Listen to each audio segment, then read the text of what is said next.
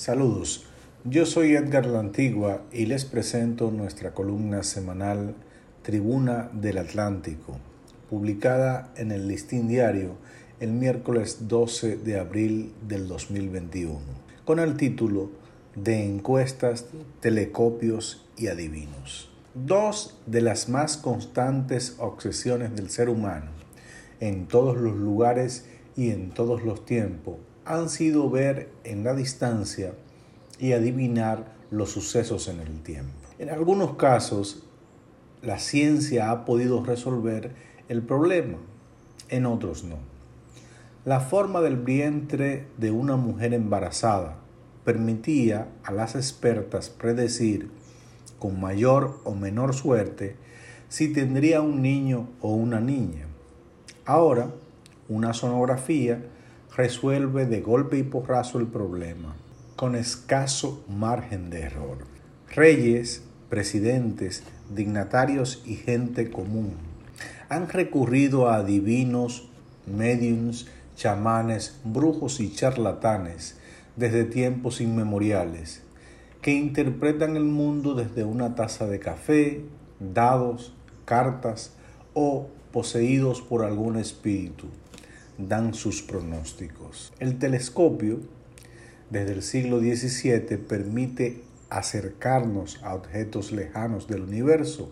En 1990 se marcó un hito con el Hubble y en 2021 con el James Webb, portentos que nos acercan como nunca antes a los límites del universo.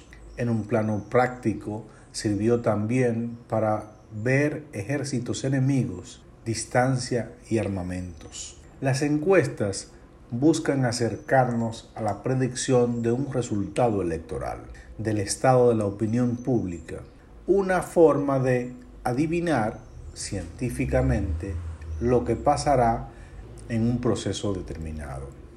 En los últimos años, el país ha contado con firmas bastante respetables. Gallup tiene un bien ganado prestigio presidida por Rafael Acevedo, ha hecho encuestas para la revista Rumbo y otros medios y, más recientemente, para el periódico Hoy. Hace unos días se anunció que RCC Media publicaría sus resultados. El muestreo, presentado el lunes, indica que el presidente Abinader tiene 48%, Leonel Fernández 26% y Abel Martínez 15%. A un año de las elecciones del 2024, esto es un punto de partida.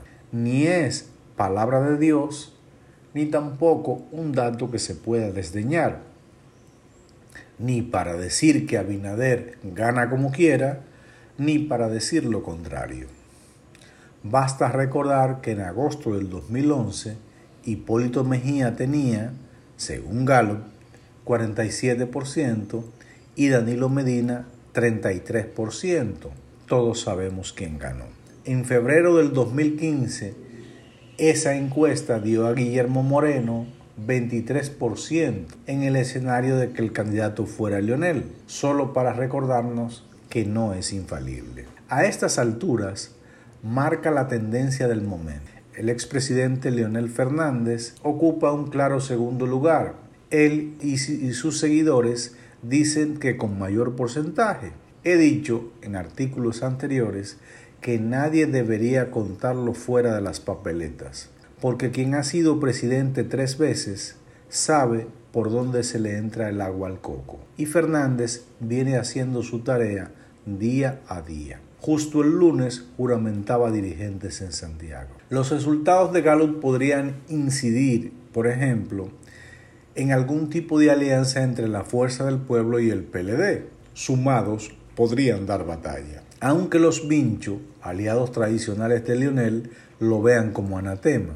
Al fin y al cabo, en 1996 el PLD concertó una alianza con Balaguer, que para entonces era algo así como el diablo a caballo de la política dominicana. Y su partido, ejemplo entonces de todo lo malo. Los vinchos estaban ahí. El escenario luce más complicado para ver por el fardo de los procesos judiciales contra dirigentes de su partido. tampoco se le puede descartar como opción, porque en un año llueve y hace sol más de una vez. Ahora no necesitamos oráculos, interpretadoras de sueño, ni pitonisas. Con una muestra representativa de la población, las encuestas nos permiten tener una idea del porvenir. Llegó Gallup, vendrán otras, conocidas o no, con el propósito de llenar el ansia milenaria de conocer el futuro, de saber quién será el ungido del 2024.